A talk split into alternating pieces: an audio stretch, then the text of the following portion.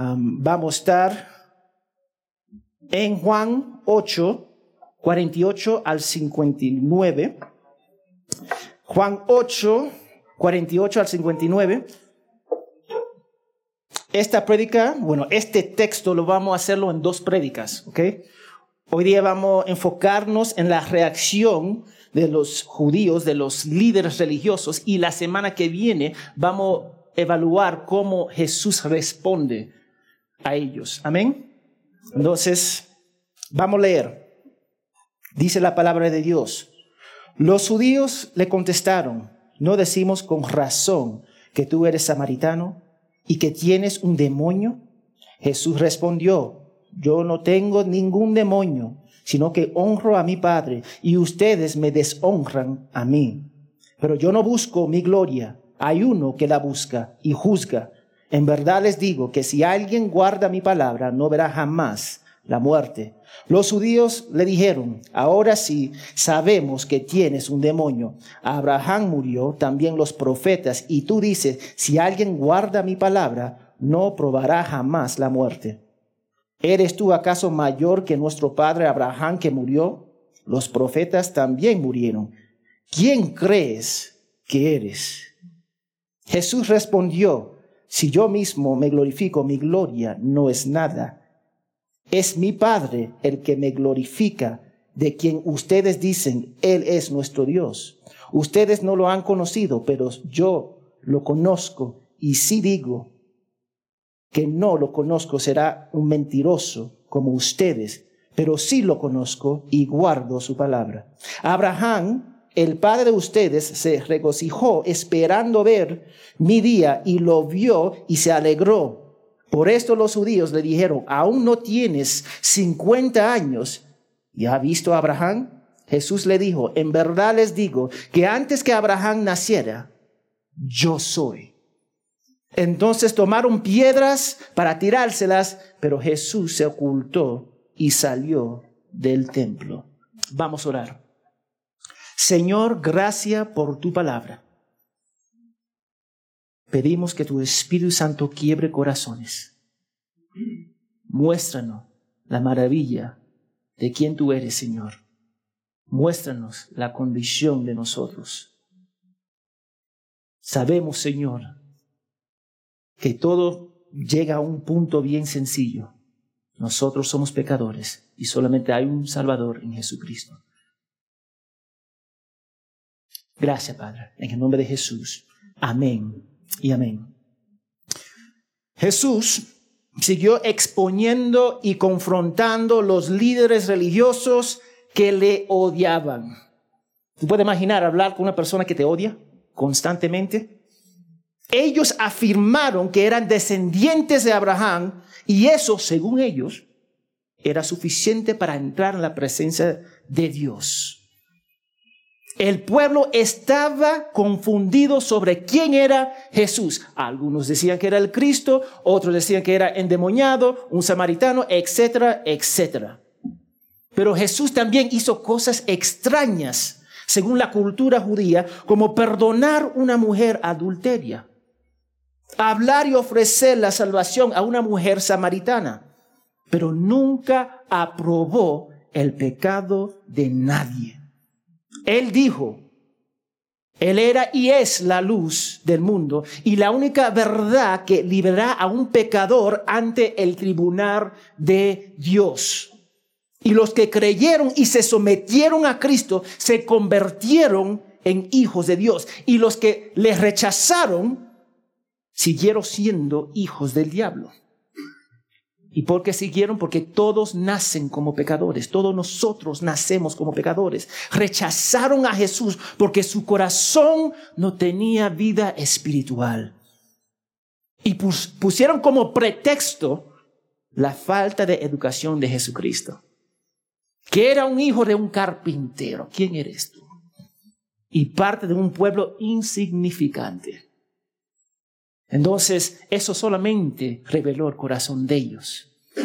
Y si recordamos el propósito del apóstol Juan, era que nosotros vivamos y creyéramos en Cristo. Pero nuestra tendencia caída es hacer que nuestra religión gira en torno a nosotros mismos. Y exacto como los líderes religiosos. Somos tan mañosos que nos ofendemos fácilmente por cualquiera cosa. Pero muy pocos se preocupan de ofender a Dios, violando sus normas y rechazando a su Hijo. La iglesia no se trata de nosotros, no se trataba de los líderes religiosos, sino la gloria de Dios, la fiel obediencia mientras se procura la santidad viviendo el Evangelio. No se trata de ti ni de mí, se trata de Él. Y mientras la iglesia vive el Evangelio, el diablo intenta destruirla. Y la Biblia está lleno de hombres y mujeres que declaran la guerra contra los hijos de Dios porque nos olvidamos algo bien importante, un, un principio que muchos creyentes simplemente se olvidan. Nosotros no somos intrínsecamente buenos. No somos buenos. Nadie es bueno ante Dios. ¿Tú sabes lo que? Mira, nosotros pensamos que nuestros pecados son menores de lo que realmente es o son y que la santidad de Dios no es tan alta como realmente es. Eso es lo que nosotros hacemos. Minimizamos nuestro pecado y minimizamos la santidad de Dios. Hoy veremos como los líderes religiosos, los más espirituales del pueblo de Israel, revelaron su odio hacia Jesús cuando les confrontó con la verdad.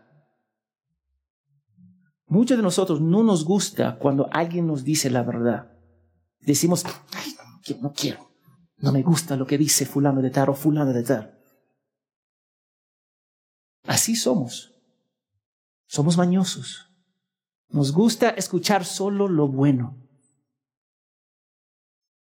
Entonces, esos líderes religiosos odiaban a Jesús y no debemos esperar menos de las personas que lo seguían ellos.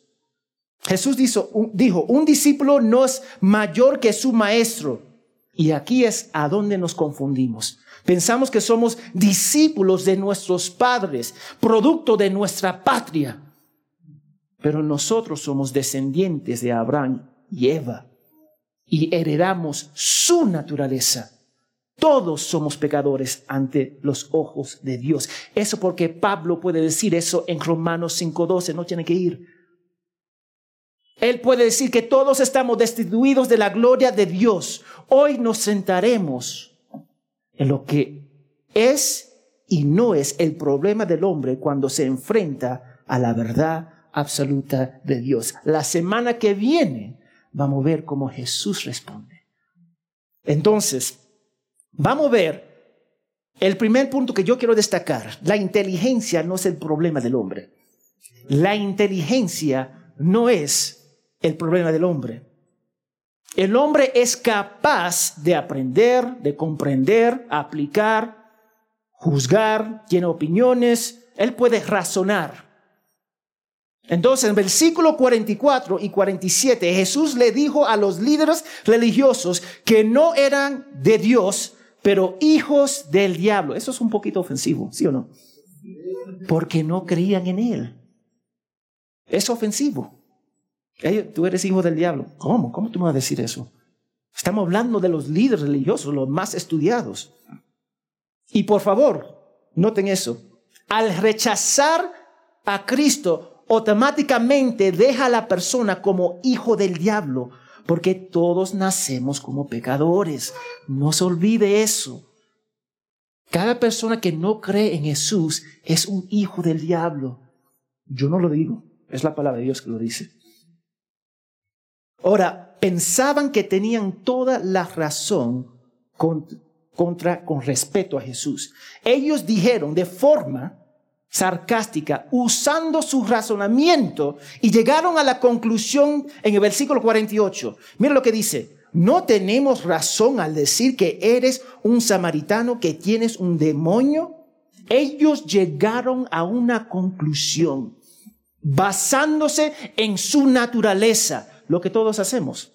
La pregunta que debemos hacer, ¿qué naturaleza nos guía? ¿Nuestra naturaleza caída y pecaminosa o la redimida mediante la fe en Cristo?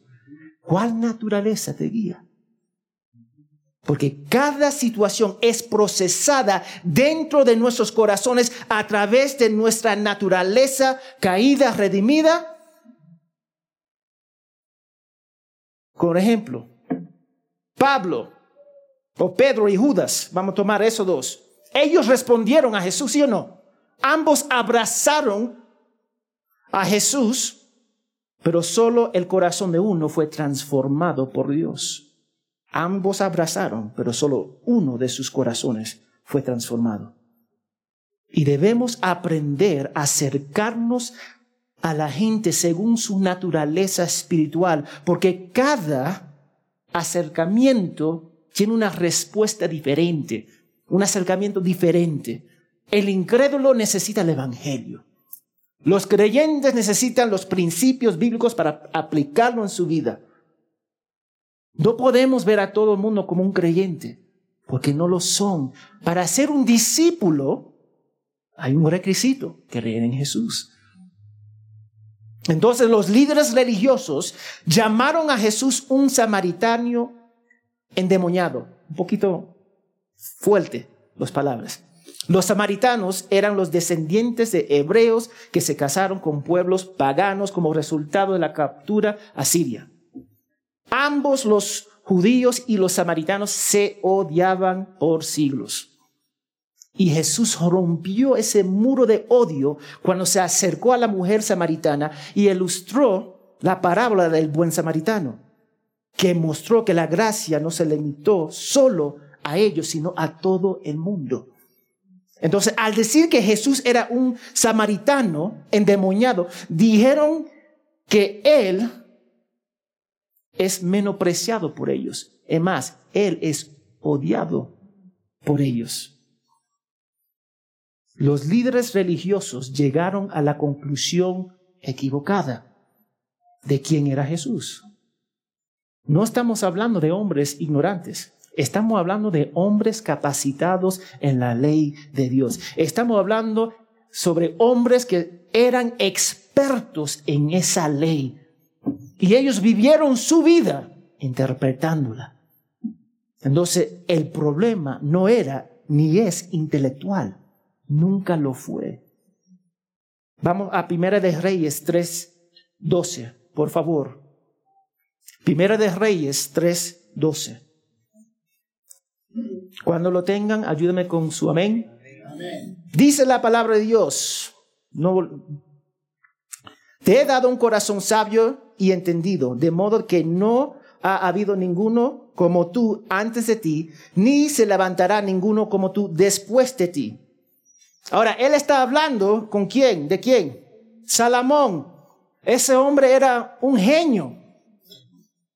No había uno como él antes y después.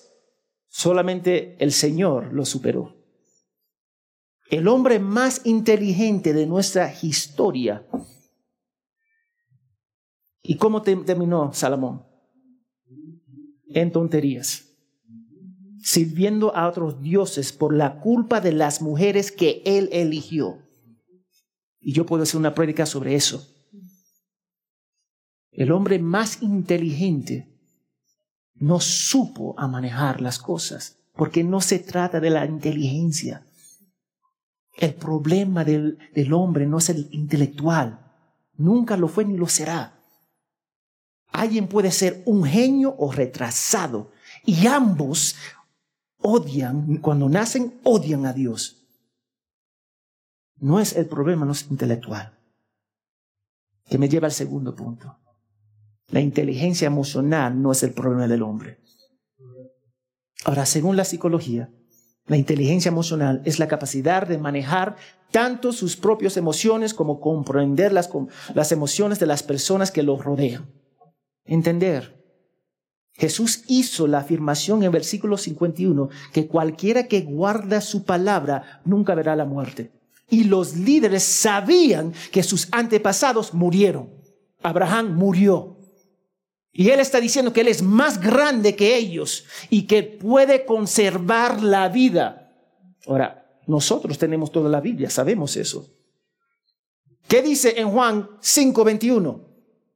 Hablando sobre Jesús. Vayan Juan, el Evangelio de Juan 5:21. Cuando lo tengan, digan amén. Porque como el Padre levanta a los muertos y les da vida, así también, ¿quién? El Hijo a los que quiere da vida. Él puede dar vida. Deuteronomio 32, 39, por favor, vaya conmigo. Deuteronomio 32, 39. Cuando lo tenga, digan amén. Amén. Dice la palabra de Dios en Deuteronomio 32, 39. Ven ahora que yo, yo soy el Señor y fuera de mí no hay Dios. Yo hago morir y hago vivir y sigue. Él da vida, Jesús da vida. Entonces su argumento pasó del intelecto al emocional. Ellos dijeron, ¿cómo tú puedes decir, si escuchamos a tu persona, si creemos en, en ti, no vamos a morir? Entonces se molestaron. Emocionalmente se molestaron con él porque Jesús estaba revelando la naturaleza caída y su depravación total a través de sus palabras divinas. Se molestaron con la verdad. Las palabras de Dios siempre van a revelar nuestros corazones y siempre va a producir algo. Puede ser que no nos gusta lo que produce pero va a producir. Hebreos 4.12, por favor. Hebreos 4.12, yo lo voy a leer en Dios habla hoy. Dice, porque la palabra de Dios tiene vida y poder, es más cortante que cualquier espada de dos filos y penetra hasta lo más profundo del alma y del espíritu, hasta lo más íntimo de la persona y se somete a juicio los pensamientos y las intenciones del corazón. Eso es lo que hace la palabra de Dios. Siempre va a producir algo. Isaías 55, 11, bien famoso este versículo. Isaías 55, 11, cuando lo tenga, digan amén, por favor. Falta, falta para buscar. Pero voy a esperar un poquito. Isaías 55, 11. Voy a esperar todavía. Amén. Ya voy a seguir porque si no vamos a demorar mucho. Dice, Así también la palabra que sale de mis labios no vuelve a mí sin producir efecto, sino que hace lo que yo quiero y cumple la orden que le doy. Esa es la palabra de Dios. Siempre va a producir algo. Cuando Jesús hablaba, todas sus palabras son divinas, todas tienen un propósito que se va a cumplir. Y eso les molestó porque estaba diciendo que él era más grande que su padre Abraham y los profetas antes. Ellos no aceptaron la verdad y no pudieron porque su naturaleza caída era imposible. No podían hacerlo. No podían. Solo los que han sido salvados pueden aceptar la verdad. Solo los que han sido regenerados. El corazón cambia de piedra a carne. Ellos pueden aceptar la palabra, pero la, la palabra es un espejo que refleja quién somos. Si somos creyentes, nos muestra las áreas en cual tenemos que crecer y rendirnos a Cristo. Si somos incrédulos, revela nuestra condición espiritual y la solución que se encuentra en Cristo. La palabra va a producir algo. Entonces, vamos a regresar a Juan 8, porque en el versículo 53, mira lo que dicen. ¿Eres tú acaso mayor que nuestro padre Abraham que murió? Los profetas también murieron. ¿Quién crees que eres? Parece una, falta de respeto al Hijo de Dios.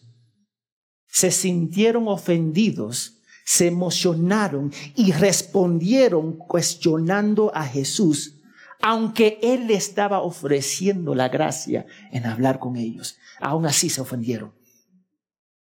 Y a pesar que ellos merecían el castigo, Jesús le ofrece la gracia. Ellos simplemente lo rechazan. La ironía era que Él realmente era más grande que Abraham y los profetas. Ellos simplemente no se dieron cuenta. Ellos estaban espiritualmente cegados. pensaron que Jesús estaba siendo arrogante un blasfemo, a decir que podía evitar la muerte si alguien cree en Él. Algo que solo Dios puede hacer. Solo Dios puede dar vida, ¿sí o no? Entonces Él está diciendo que Él puede dar vida como Dios. Entonces está colocando al mismo nivel que Dios. Le dijeron a Jesús, y esto me duele, ¿quién eres tú? ¿Quién eres tú nosotros como ellos hacemos lo mismo porque le cuestionamos en todo momento, diciéndole a Dios, no me puedes decir lo que yo voy a hacer. Tú no me vas a gobernar. Así decimos. Le decimos a Dios o a la autoridad que Dios ha puesto sobre nosotros, ¿quién eres tú? Las esposas se lo dicen al marido y viceversa. ¿Quién eres tú?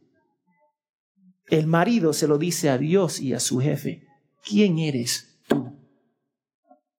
Los hijos se lo dicen a sus padres y profesores. ¿Quién eres tú? Los miembros se lo dicen a su pastor. ¿Quién eres tú? Constantemente le decimos a Dios con nuestras palabras y acciones, ¿quién eres tú? Y dame decirte quién es Él. Él es Dios, digno de toda la alabanza y toda la adoración de su creación. Él, Jesús, murió en la cruz por nuestros pecados nos hace santo para estar eternamente con el Padre. Vivió la vida perfecta por nosotros y dejó la comunión perfecta con su Padre. Primero para complacer al Padre y después para rescatarnos. Él dijo, consumado es, para complacer al Padre y para rescatar a su pueblo en ese orden. Él es que fue resucitado por el Padre. Porque Dios aceptó su pago en nuestro favor. Él es quien nos va a resucitar cuando termina este mundo. Él es Dios. Jesús es Dios. Él es Dios.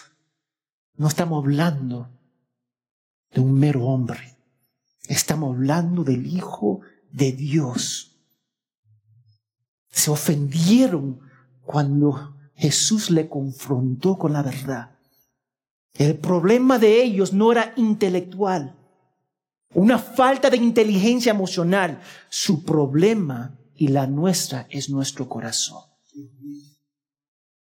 En su estado, su naturaleza caído, condujo a la muerte espiritual. Y eso los llevó a la conclusión obvia, el odio hacia Jesús y la rebelión abierta, ¿tú sabes cómo? No sometiéndose a Él. Diciéndose, yo no me voy a someter, no lo voy a hacer. Eso es lo que ellos hicieron, que nos lleva al tercer punto y la última. Los hombres caídos siempre odiarán a Dios. Jesús dijo en el versículo 56 que Abraham deseaba ver ese día de salvación en Cristo y lo vio. Hay algunos teólogos que están divididos en este punto. Algunos dicen que Abraham recibió una revelación especial del futuro. Yo creo, y el otro punto es que él lo vio a través de su hijo. Porque él tuvo un hijo a qué edad. Y su esposa no era jovencita ella. Entonces lo vio a través de su, su hijo. Y su hijo engendró a quién? A Jacob. Que dio luz a quién? A Israel. Que dio luz que le llevó al tribu de Judá. Y finalmente, ¿a dónde sale Jesús? De Judá. Amén. Ahí lo vio. Y los líderes religiosos sabían que Abraham vivió más de dos milenios antes que Jesús. Y él está diciendo eso. Creyeron que Jesús estaba diciendo que lo vio físicamente a Abraham, pero él nunca dice eso en el texto. Y luego se declaró a sí mismo, yo soy. Que es el nombre que Dios se dio a sí mismo en el Antiguo Testamento, que veremos la semana siguiente. Su odio se convirtió en ira. Su odio se convirtió en ira y tomaron piedras para matar a Jesús, porque se colocaba al mismo nivel que él. Destrozó sus cimientos religiosos. Estaban tambaleando. ¿Qué hago? Y respondieron, ¿tú sabes cómo? Deseando matar a Jesús. Eso siempre será la conclusión de cada incrédulo, de cada persona que rechaza a Jesús. Pero no era su tiempo y se escapó. Y yo creo que ustedes entiendan esto. En lugares, en países a donde gobierna otras religiones, ellos matan a cristianos y frecuentemente. Nosotros todavía tenemos la libertad acá de expresar nuestra fe abiertamente. Pero no todos los países son así. Ellos odian a los cristianos porque dicen que ninguno somos buenos y solamente hay salvación a través de Jesús y nadie más. Los líderes religiosos de la época no eran emocionalmente o intelectualmente incapaz de procesar la información, eran incapaces de ver a Jesús como su Salvador porque sus corazones estaban muertos. El ser humano caído nunca va a desear las cosas de Dios porque no queremos las cosas de Dios, no queremos escuchar el Evangelio, pero aún así vamos a predicarles el Evangelio. Nuestro problema no es nuestra inteligencia es nuestros corazones y son perversos según Jeremías. ¿Y cómo se manifestó en los líderes religiosos? Queriendo matar a Jesucristo, diciendo, yo no me voy a someter a tu persona. ¿Quién eres tú? Tomando piedras para matarlo. Nosotros somos el problema. Entonces, ¿qué significa esto hoy día para nosotros? Hermanos y visitantes, no es una cuestión de inteligencia, sino una falta de vida espiritual.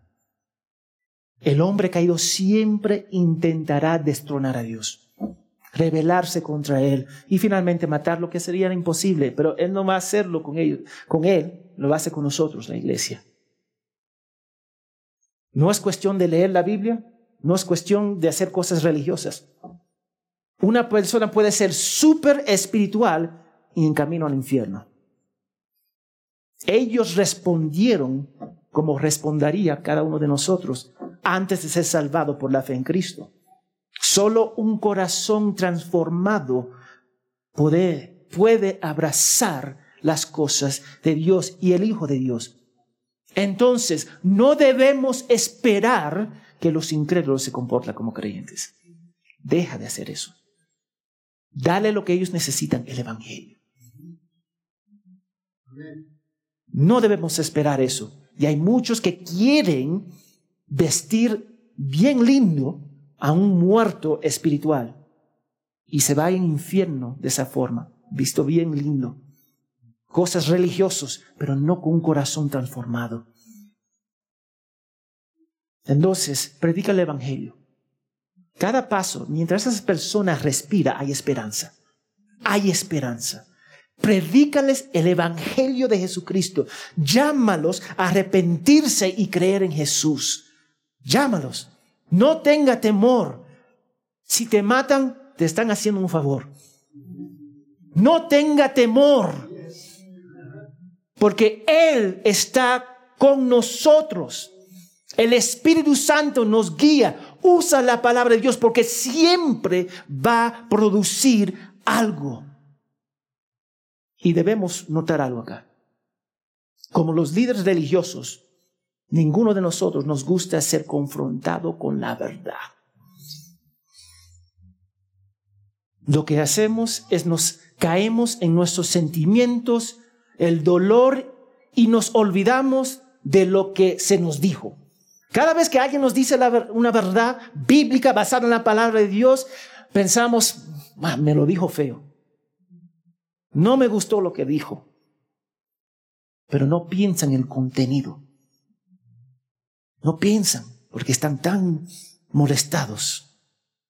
Nos gusta decir con nuestras palabras que no creemos en Jesús. Nuestras acciones siempre dice la verdad. nuestras acciones. Yo creo en Jesús. No voy a la iglesia. Yo amo a, Dios. No me someto a su palabra. Una contradicción total. Como iglesia necesitamos aprender a abrazar la verdad y aplicarla en nuestras vidas y con gozo. Tenemos que verlo como algo que va a producir algo eterno en nosotros. Va a producir, vamos a decir, ¿cómo lo puedo decir? Va a producir una obra en nosotros que tiene valor en esta vida y la vida que viene. Porque tiene un peso eterno. Nos estancamos en la persona que nos dijo cómo se nos dijo, pero no enfocándonos en el contenido de lo que se dijo. Tenemos que dejar de ser egoístas. Tenemos que dejar esas malas mañas. No me gusta lo que me dijo fulano de tal. Ya, me cierro. Gracias a Dios que Él no se comporta como nosotros.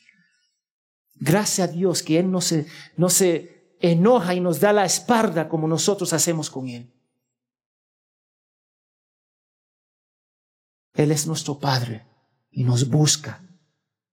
Y yo quiero que ustedes entiendan esto. El resultado final de cualquiera persona que rechaza a Dios es intentar matarlo y destruir su iglesia. La iglesia no puede ser destruida. Vamos a Mateo 16, 18 y márcalo en su Biblia.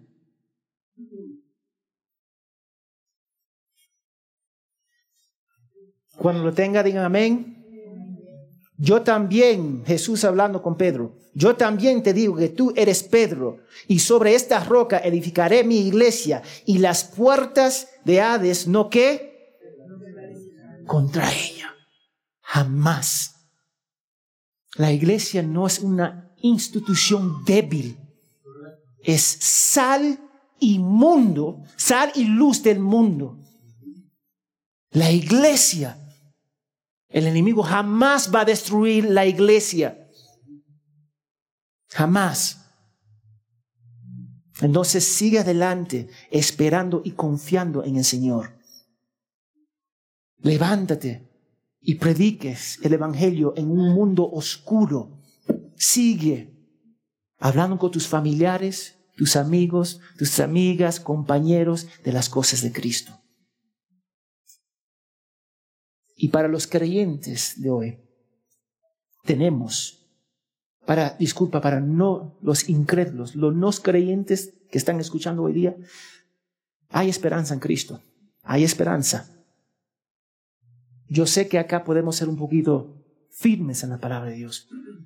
Hay firmeza, pero también hay gracia y hay amor.